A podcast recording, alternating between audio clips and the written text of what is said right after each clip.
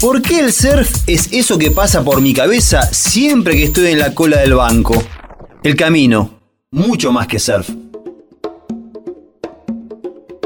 ¿Por qué? Eso, ¿por qué? ¿Por qué de todos los comienzos posibles, el que comienza con un por qué siempre es mucho más estimulante que aquel que comienza con el clásico había una vez? ¿Por qué siempre recordamos los principios, pero nunca recordamos los finales? Yo me pregunto, ¿por qué no me quedé en casa? ¿Por qué seguimos posponiendo la alarma todas las mañanas? ¿Por qué siempre me dicen cuando llego, hace un rato el mar estaba mejor? Eso, ¿por qué? Mi nombre es Martín Paceri y este es El Camino, un podcast con mucho más preguntas que respuestas. Estás escuchando El Camino, la única dirección posible. Algunos momentos son como chispazos que nos hacen cambiar por completo nuestra atención o a dónde estábamos mirando.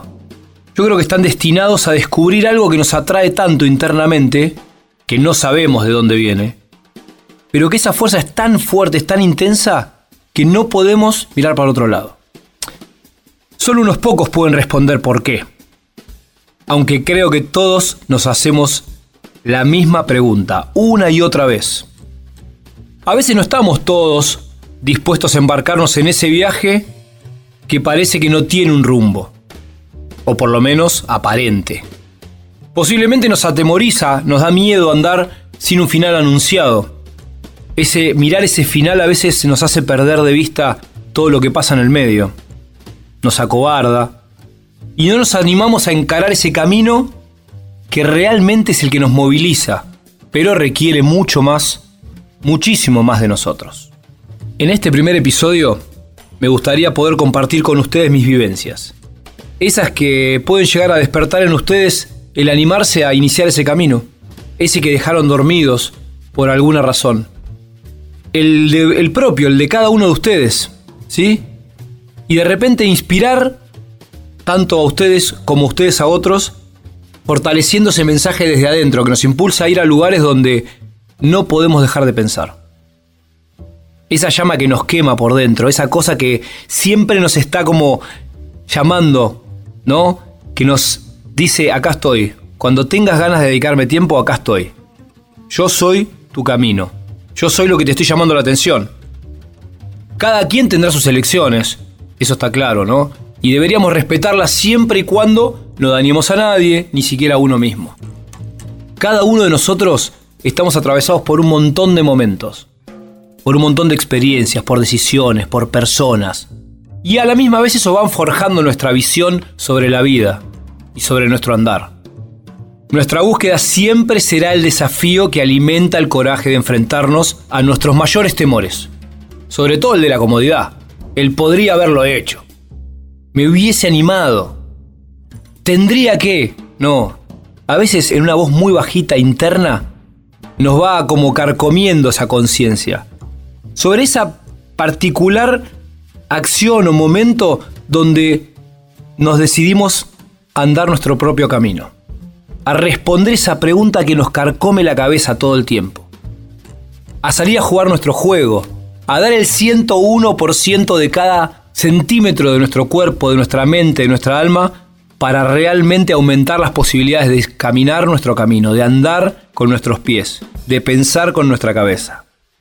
Hoy creamos este espacio para compartir la expresión de cada uno de nosotros, tanto personal y mucho más importante de otras personas que en el camino me fui encontrando y que me fueron inspirando a seguir andando mi propio andar, mi propio camino.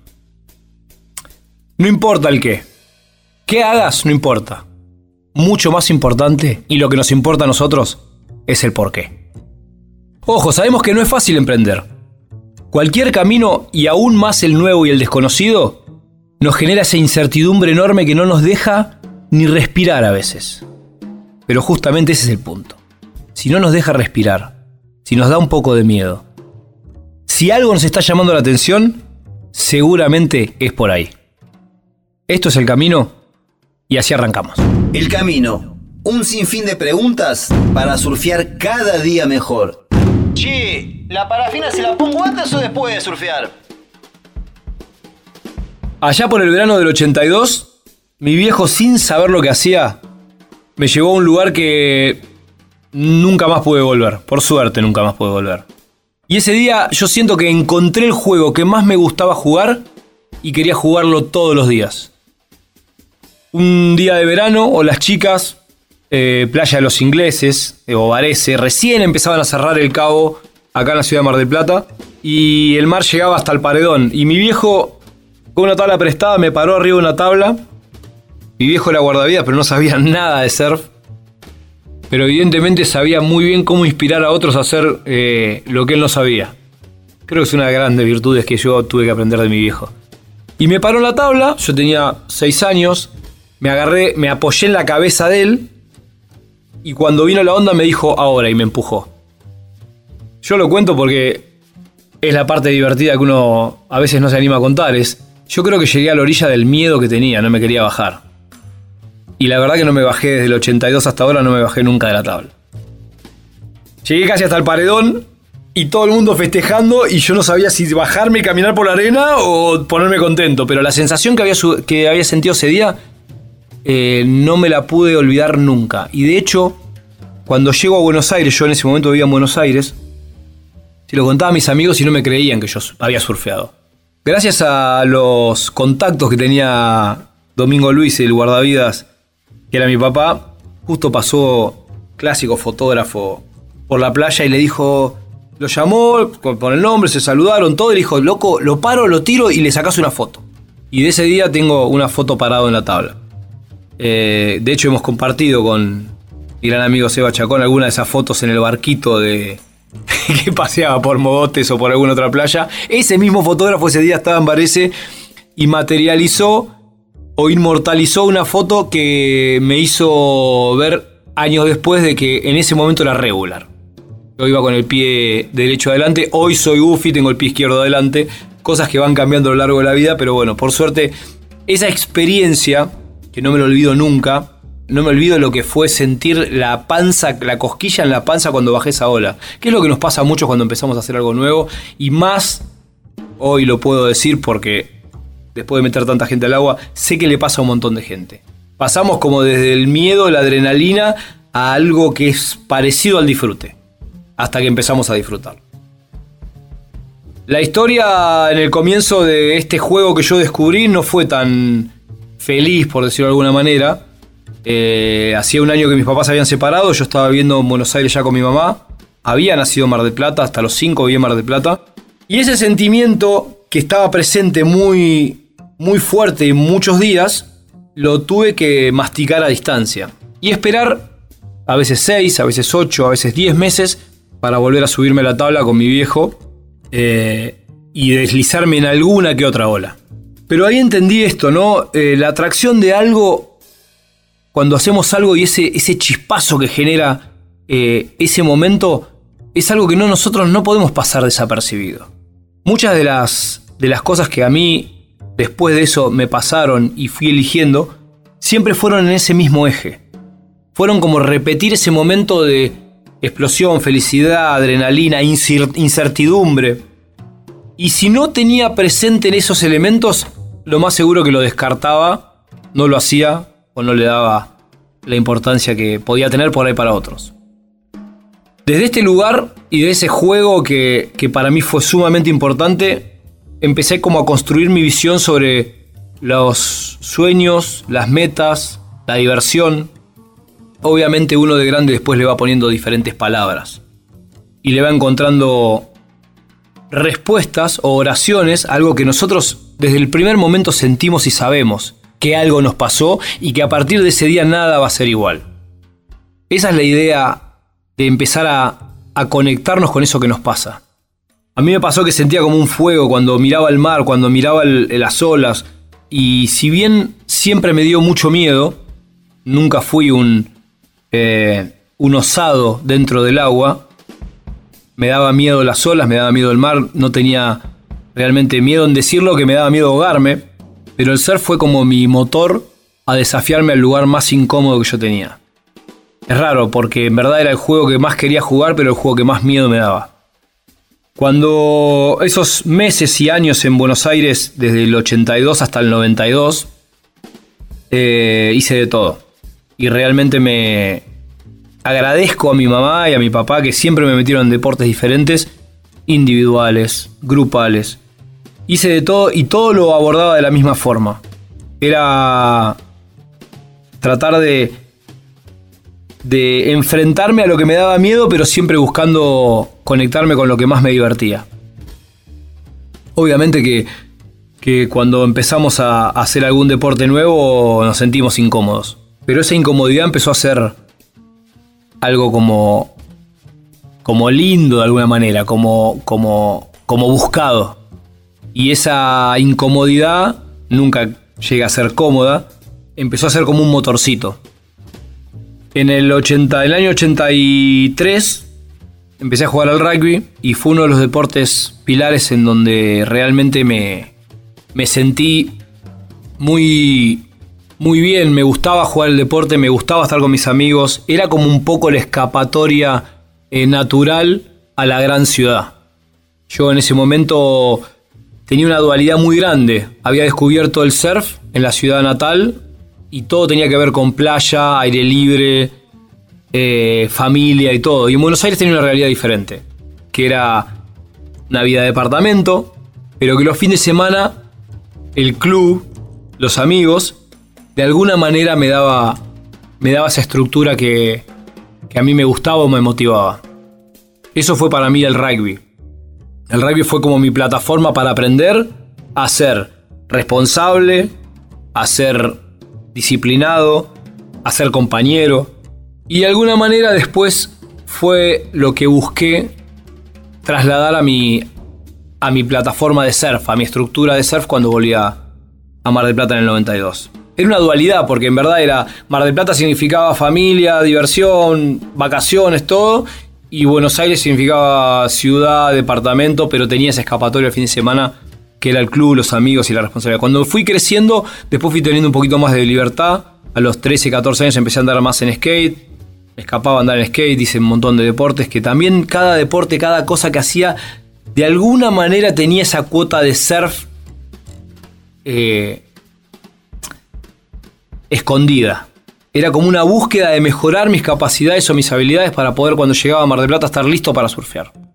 Y lo que siempre me pasaba era que cuando venía un verano de surfear todo el verano, llegaba a Buenos Aires y estaba más entrenado que los mis compañeros que por ahí no habían hecho nada en el verano. Y empecé a decir, bueno, el surf me beneficia para esto y esto me beneficia para el surf. Y siempre era como encontrar en esa dinámica respuestas a una pregunta que capaz que no me la hacía conscientemente. Pero sí me impulsa todos los días a, entender por qué. Y el por qué a veces tiene que ver con que cuando descubrís algo que realmente te gusta, te atrae, te quita el sueño, no hay que mirar para el otro lado. Ese fue el inicio de mi despertar por algo que realmente sabía que me encantaba, pero que todavía realmente no lo podía hacer todos los días. Me daba mucho miedo cuando había olas grandes y me daba mucho miedo cuando me quedaba solo en el agua. Siempre soñaba con que había tiburones abajo mío, con que la ola me revolcaba y no podía salir. Muchas de las cosas que nos pasa cuando algo nos desafía, ¿no? Nos pone incómodos. Pero ese fue mi motor.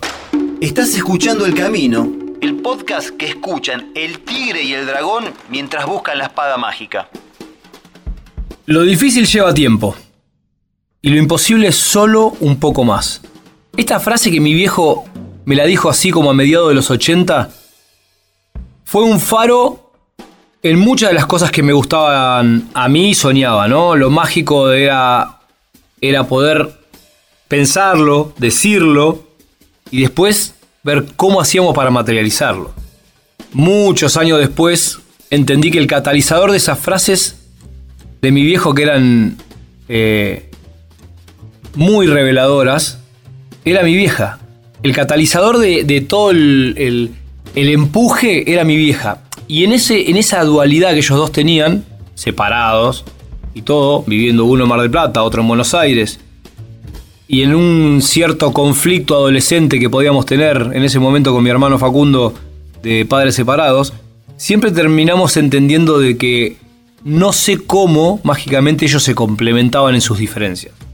Mi viejo me tira esta frase y creo que nunca me lo olvidé más porque fue como decir, cada vez que veía algo difícil y cada vez que veía algo que alguien decía, no, eso es imposible, era como que me prendía la lucecita a ir en búsqueda de ese yo puedo. A ver, miles de veces no pude, muchas más veces de las que pude, pero esa frase era como mi, mi espada. Cuando algo no se materializaba de lo que yo pensaba o creía, me costaba tener un poquito de paciencia y visión, pero siempre que la elección había sido genuina e interna y un poco este, este porqué que llevaba adentro, sostenía esos procesos mucho más tiempo. Nunca dejé de pensar a lo largo de mi vida cada vez que encaraba algo y sobre todo cuando pensaba en el surf, en esa frase y en otra famosa frase que mi viejo era un gran tirador de frases, mi viejo, y, yo lo, lo repetía una y otra vez que él me decía, haz lo que amas y ama lo que haces. ¿no? Hacer lo que uno ama y amar lo que uno hace. Está buenísima la frase, es, es, una frase que encierra un montón de cosas, pero en verdad lo más difícil a veces uno cree que es hacer lo que uno ama. ¿no? O elegir, entender, descubrir cuáles son esas cosas que realmente amamos, nos gustan, nos motivan y todo. Pero de alguna manera la primera parte ya estaba resuelta y era la parte más fácil de la frase, que era yo había encontrado lo que me gustaba. Yo sabía lo que me gustaba. Ahora, amar lo que haces era mucho más amplia y era mucho más compleja y más difícil. Y ahí es donde muchos años después entendí por qué mi vieja era el catalizador de, de esas grandes frases que tiraba mi viejo. Fue la que alimentó esa segunda parte de la frase y que en verdad es la que define que logres lo que te propones, ¿no? Amar lo que haces tiene mucho más que ver con soportar momentos difíciles, con tener paciencia, trabajar en consecuencia y un poco esta parte de lo difícil lleva tiempo y lo imposible un poco más, lo imposible tenía que ver con mucho más de nosotros. Y es esa parte que decía la segunda frase, ama lo que haces. O sea, todas esas cosas que no te gustan tanto, que son las que te llevan a poder lograr lo que haces, o por lo menos desde, desde mi visión y de mi experiencia, es que teníamos que dar un poquito más de nosotros en esas cosas que no nos gustaban y hacerlo con el mismo cariño que hacíamos las cosas que nos gustaban. Casi que es como, si te lo digo como papá, es como estudiar para una prueba. Está bien, no te gusta ir al colegio, no te gusta esa materia, pero si no estudias no la vas a pasar. Bueno, un poco es esto. Te encanta surfear, querés correr mejor, querés surfear mejor, pero si no entrenás de alguna forma o no te metes al agua ¿cómo vas a mejorar? El surfing es un gran escenario de vida, el mar es un gran escenario de vida, porque en verdad todo lo que vos no haces, el mar se encarga de hacerlo por vos. A veces bien y a veces no tanto. Y para estar preparado para todas las situaciones cambiantes, tenemos que estar justamente preparados con anterioridad en un trabajo que lleva tiempo y que no puede ser de un día para otro. Ese amar lo que haces es dedicarle un poco más de tiempo a esas cosas que quizás no las vemos, son invisibles, pero nos llevan a poder concretar las cosas que nos proponemos. Es esa repetición más en la flexión de brazo. Es esas 10 remadas más para poder llegar al pico y agarrarte la ola de la serie. Es esa media hora más de estudio, de repaso, antes de una prueba. Es esa afeitada y peinada por ahí antes de, algún encuentro. Es ese detalle que hace que vos, consecuentemente y día a día, hagas la pequeña sutil diferencia que te puede hacer alcanzar lo que vos realmente soñás, querés o buscas. El camino, una guía para hacer todo eso que nadie hará por vos. Frustración o aprendizaje. Qué difícil, ¿no? A veces separarlo. Qué difícil a veces entender la segunda parte. Y creo que ahí está a veces la clave de un montón de, resultados que uno puede obtener sobre, sobre la misma acción. Creo que la primera parte de cualquier actividad, cuando nos encaramos de cualquier camino, cuando decidimos andarlo, difícilmente tenga esa parte frustrante, esa parte que no salen las cosas como yo quiero, esa parte que, que, no me sale o no me adapto a, a lo que estoy haciendo. Y eso me quita la perspectiva de que lo mejor que nos puede pasar es que no salga. Es que no nos pase. Es el mejor aprendizaje. Alrededor del 2010, me acuerdo tuve que dar una charla. La primera vez que daba una charla en vivo con, para muchas personas que se llamaba Fuck Up Nights. Y mm, me hizo pensar en esto. Y a partir de ahí me ayudó a construir un montón de, de herramientas para poder trabajar con la gente que yo hoy entreno y obviamente fortalecer un poco el, mensaje interno cuando uno se decide hacer algo y, no, y las cosas no salen como uno quiere. Pero ese, esa noche, esa charla y toda la semana previa, la temática o la forma o el eje era de cada uno de los disertantes era poder contar no lo que les salió bien, sino que tomen en perspectiva hacia atrás todo lo que les salió mal antes de que les salga bien. Y ahí algo que por ahí es difícil y nos cuesta a veces enseñarlo a nuestros hijos o a nuestros alumnos, lo mejor que nos puede pasar es que las cosas no salgan como nosotros queremos. El mejor aprendizaje a veces está en el peor error. Muchas veces se dice cuando más duele, uno más aprende. Y esto tenía que ver con algo que por ahí no nos enseñan de entrada, y algo que tiene que ver con que si yo lo llevo al proceso de lo que estoy buscando o soñando o hacia dónde voy, puede ser una de las mejores herramientas que podemos tener. El principal aliado, aliado justamente de, de poder mejorar es seguramente repetir una acción, ya sea cuando estoy aprendiendo algo nuevo cuando estoy tratando de corregir alguna, algún patrón antiguo que no está saliendo bien. Repetir y repetir y repetir y equivocarme y equivocarme y equivocarme. Esto nos genera dos beneficios. Primero, quitar la importancia al que no me sale. Y segundo, dejar que nuestra cabeza solita vaya ajustando y vaya mejorando nuestros movimientos, nuestros pensamientos, nuestras acciones. Y esto es una de las cosas que por ahí es una. es, es un diamante en bruto, pero cuando algo malo nos sale, realmente podemos analizar mucho mejor por qué nos salió mal y cómo mejorarlo. Desde un principio a mí lo que me pasó con el surf particularmente, en otros deportes por ahí no me pasó tanto, es las primeras veces que yo competí o fui a, los eventos donde quería ir, fui el peor del evento. en el Mundial 96, mi primera vez en un Mundial, llegué con muchísima expectativa, pero muy poquito trabajo. Muy poquito eh, realmente laburo previo en cuanto a la preparación física, el equipamiento, analizar la ola. Hoy a la distancia lo puedo ver de esa forma. Y llegué con mucha expectativa, con muchos sueños, como muchas veces nos pasan a todos. Muchos chicos hoy que yo entreno les suele pasar. Llegamos a un evento desprovistos de, de, laburo, de herramientas, de, de preparación, y obviamente las ganas que uno tiene es que les vaya bien, que de repente llegue a tal instancia en el evento. O cuando voy a conseguir, voy a buscar un trabajo, voy a una prueba en el colegio, en la facultad, y realmente no estudié, voy con la idea de que me va a ir bien. Pero cuando me va mal, tengo dos posibilidades. O hago de cuenta que no pasó nada, que sería como la peor de todas, o trato de analizar por qué eso que yo tenía en mi cabeza que podía pasar no pasó. Y a partir de ahí, esa frustración de que no me pude parar en la primera ola, de que no pude pasar la primera ronda, de que perdí la primera lucha, de que no me fue bien en el examen final de la materia que tampoco me gustaba y no le dedicaba mucho tiempo, esa frustración se transforma en aprendizaje. Ese, esa molestia, ese dolor, a veces se transforma en justamente la mejor herramienta que puedo tener para mejorar. ¿Eh? Para ser mejor, para aprender. Para poder caminar mejor cada vez. Dentro de mis momentos eh, como deportista profesional, yo siempre lo digo y se lo digo mucho a los chicos, es, tengo muchas más derrotas dolorosas que victorias felices.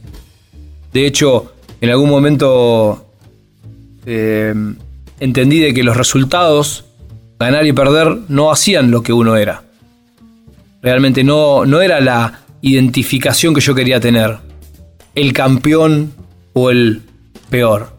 Era todo, para mi forma de ver las cosas, mucho más grande que solamente un resultado en un, en un evento, en un deporte o en algo que buscaba.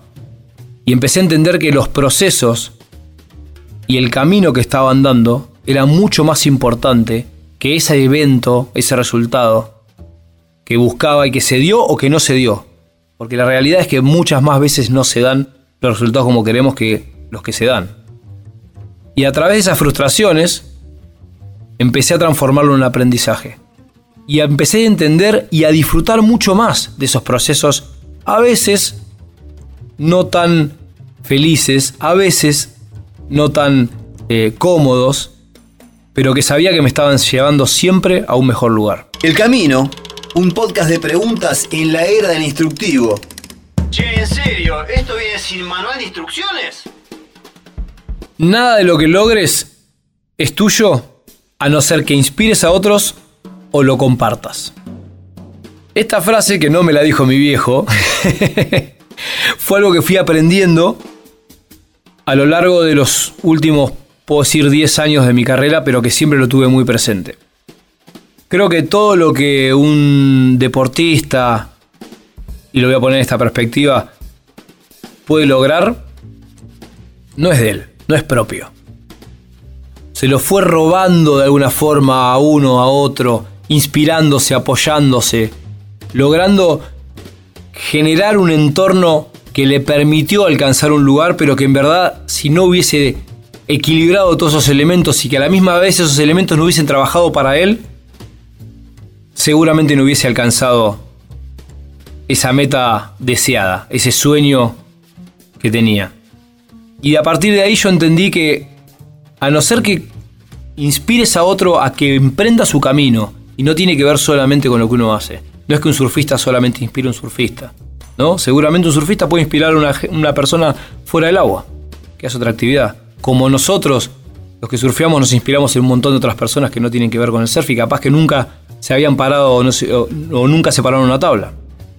Y a la misma vez es en todo este recorrido que uno va plasmando resultados, experiencia, frustraciones, aprendizaje. Lo más importante de esto es poder compartirlo.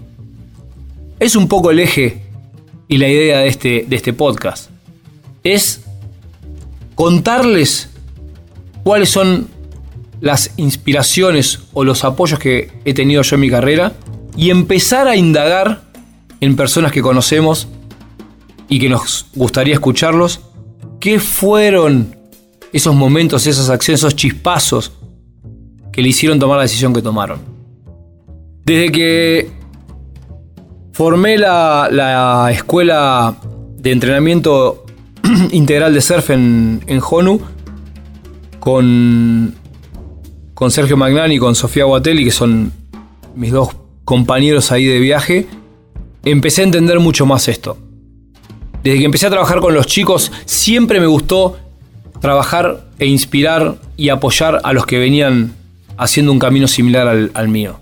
Obviamente que tuve una suerte enorme porque siempre me pasó que mucha gente me ayudó, mucha gente me dejó que me apoye en ellos para poder aprender, crecer. Y esto no tiene que ver solamente con el surf. ¿eh? Hoy en día una de mis, de mis bases está en, en Solum, que es una academia de Jiu-Jitsu, donde yo doy clases de un natural, entrenamiento con uso del peso corporal y a la misma vez aprendo Jiu-Jitsu. Y volver a ser aprendiz me ayudó a poder enseñar mejor después ponerme en una situación tan incómoda como el jiu-jitsu, que es una, de las actividades y los deportes que más me costaron en mi vida, porque realmente hace 7, 8 años que lo practico, los primeros años un poco inconsistente, hoy un poco más, con más regularidad, eh, me desafían todo el tiempo, porque es uno de los lugares donde más incómodo me siento, donde creo que más duro soy, más tenso me pongo, menos efectivo soy en cuanto a mi, mi rendimiento, mi técnica y todo. Pero esto también me ayuda a ser mejor, eh, mejor alumno y mejor profesor. Mejor alumno, mejor maestro. Todo el tiempo, equilibrando estos ejes y estos extremos que tiene que ver con aprender, inspirar y compartir. Desde cualquier lugar en el que estemos, desde cualquier lugar donde nos toque estar, siempre va a haber alguien mirándonos. No importa, como dije al principio, el vuelo que tenga nuestras metas o nuestros resultados. No importa. Siempre va a haber alguien mirándonos. E inspirándose quizás en nuestras actividades. Por eso está, es, es tan importante para mí entender los por qué, qué son las cosas que nos disparan. Y es tan importante para mí mirar a los demás, cómo actúan, qué cosas los motivan y todo. Y obviamente, a partir del próximo episodio, escuchar a los demás escuchar a gente como Leluzuna, escuchar a gente como Jorge González y mucha más gente. Porque realmente son gente que a mí me inspiraron. Seguramente en algún punto alguna, algún empuje les puedo haber dado. Pero tiene que ver con esto. Nada es nuestro a no ser que inspiremos a alguien o compartas todo lo aprendido. Estás escuchando El Camino. La pregunta que Rick Kane nunca le hizo a Chandler. Y llegamos al final del camino este primer episodio de 8 que vamos a tener en nuestra primera temporada. Todos los viernes por Spotify vas a tener un capítulo nuevo con invitados charlando frente a frente. El señor Sebastián Chacón en la producción, Juan Gracia en la realización. Mi nombre es Martín Paceri y como les dije, esto fue El Camino. El Camino. Anda tranquilo, Martín Paceri tiene pilas en la linterna.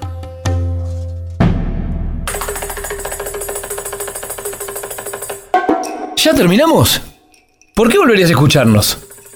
Esa es una pregunta que yo no te puedo responder. ¿Te preguntaste por qué el ser se practica en el mar? Porque Dios no es ningún caído del catre. ¿Que si hay olas mañana? ¿Vos te pensás que si yo lo supiera estaría haciendo un podcast en este momento? Soy Martín Paceri y esto fue El Camino. Un podcast con mucho más preguntas que respuestas.